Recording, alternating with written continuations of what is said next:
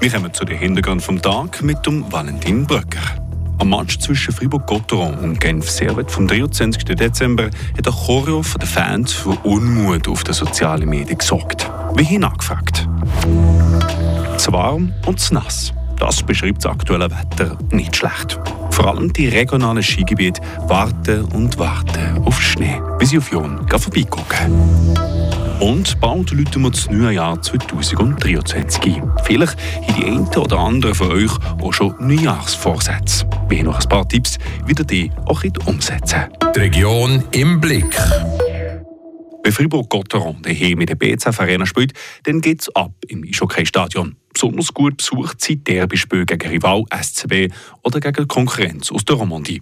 Letzten Freitag hat Fribourger Drachen daheim gegen Genf gespielt. Für ihren Club zu unterstützen, haben die Fans von Gotteron eine sogenannte Choreo vorbereitet. Patricia Nägelin aus der Radio F-Redaktion hat der Anna Binz erzählt, was dort genau abgegangen ist. An der ganzen Fankurve entlang ist ein grosses Banner aufgehabt worden mit dem Text «On a rêvé d'une Suisse sans Genevois». Also, wir haben von einer Schweiz ohne Genfer geträumt.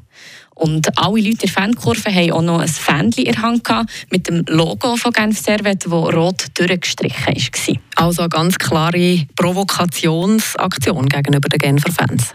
Ja, das auf jeden Fall. Und im Internet hat die Choreo auch für ziemlich viel Aufruhr gesorgt.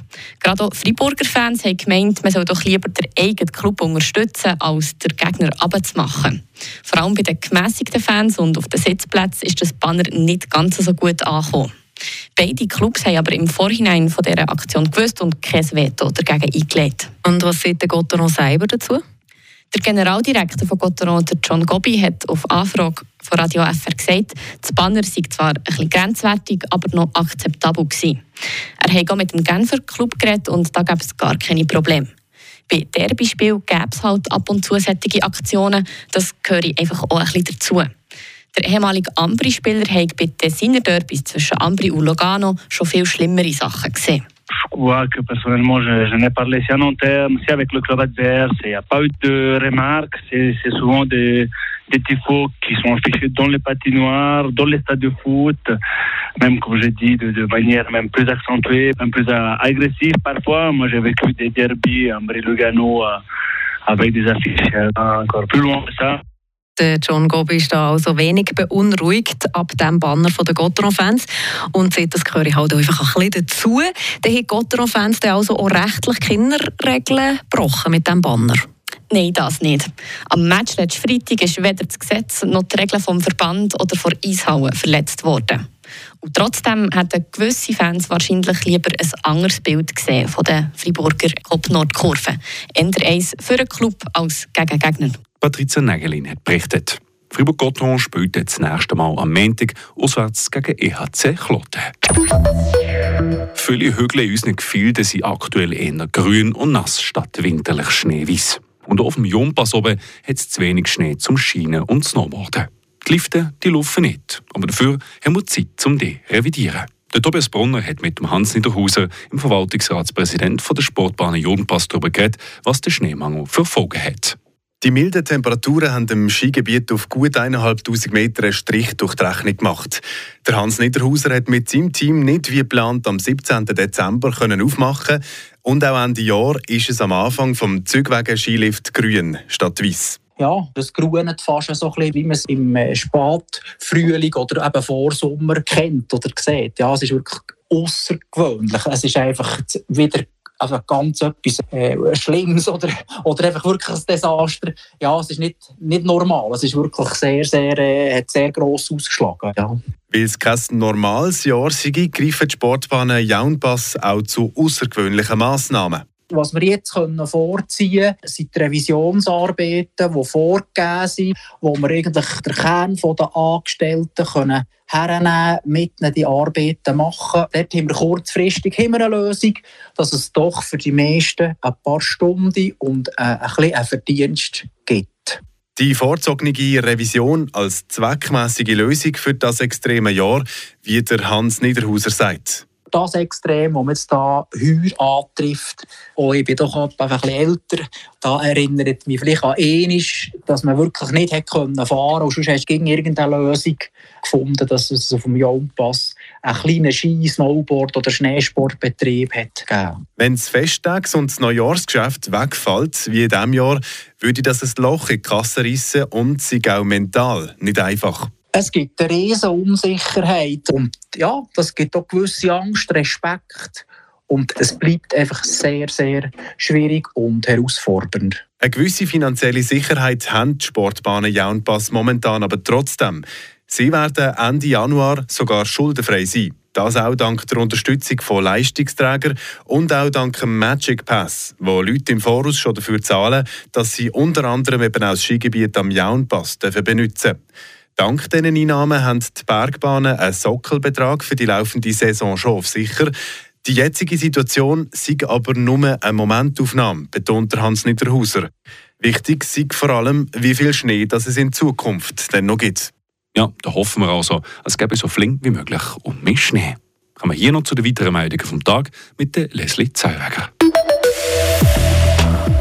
Die Freiburger Talentschmiede La Gustave startet am 14. Januar in die neue Saison. Fast 90 junge Musikerinnen und Musiker aus der ganzen Schweiz meldeten sich für La Gustave 2023 an, wie es in einer Mitteilung heißt. 20 davon wurden von einer Fachjury ausgewählt, um sich ein Jahr lang der Musik zu verschreiben.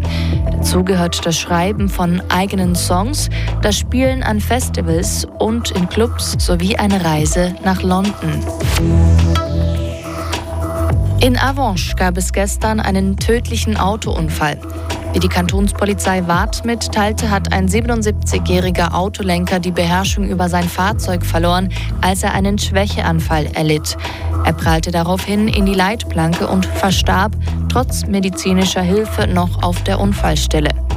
Die Staatsanwaltschaft hat eine Untersuchung eingeleitet. Lehrpersonen im Kanton Freiburg bevorzugen immer mehr die Teilzeitarbeit. Vor zehn Jahren arbeitete eine Lehrperson durchschnittlich 71 Prozent. In diesem Jahr sinkt diese Zahl auf 67 Prozent. Der Freiburger Staatsrat begründet diesen Rückgang mit einer gewissen Erschöpfung der Lehrpersonen. Die Hauptgründe dafür seien komplexere Aufgaben und neue gesellschaftliche Herausforderungen an den Schulen. Am Sonntag ist der 1. Januar. Los geht's mit dem 2023. Aber wie sieht es eigentlich aus mit euren Neujahrsvorsätzen? Kaum ist die Neujahrsnacht vorbei, nimmt man sich vor, gesünder zu leben oder schlechte Gewohnheiten loszukommen. Aber wie kann man sich denn am besten daran halten? Die Miriam Garda ist der Frage auf den Grund gegangen. Im neuen Jahr wollen Leute oft etwas an sich verändern sei es mit einer gesünderen Ernährung oder durch mehr Sport. Aber ein Problem gibt es immer.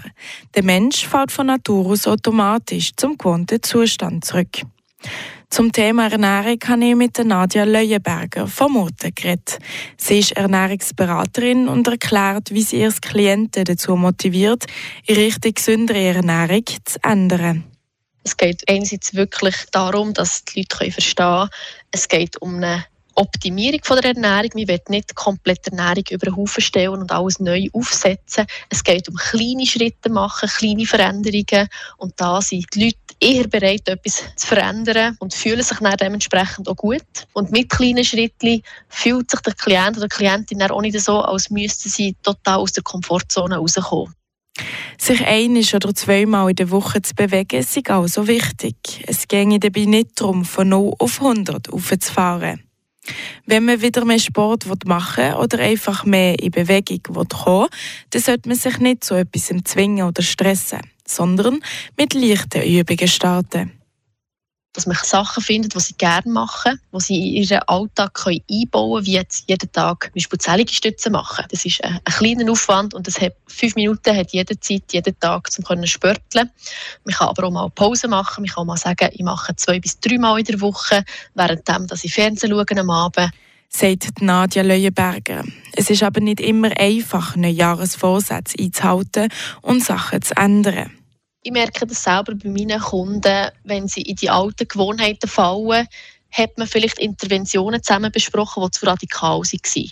Also man hat die Ernährung zu fest umstellen und es war nicht machbar mit ihrem Alltag. Und dann kann man das ein, zwei Monate so machen und dann merken sie, nein, es ist mit zu viel Aufwand und dann geht man in die alten Muster. Es ist also normal, dass man nicht immer alles durchhalten kann. Nadja Leuenberger betont, dass die Ernährung Spass machen soll und mit sozialen Kontakten verbunden sein. Wer sich also Vorsätze hat gesetzt, der muss nicht verzweifeln, sondern es langsam angehen lassen.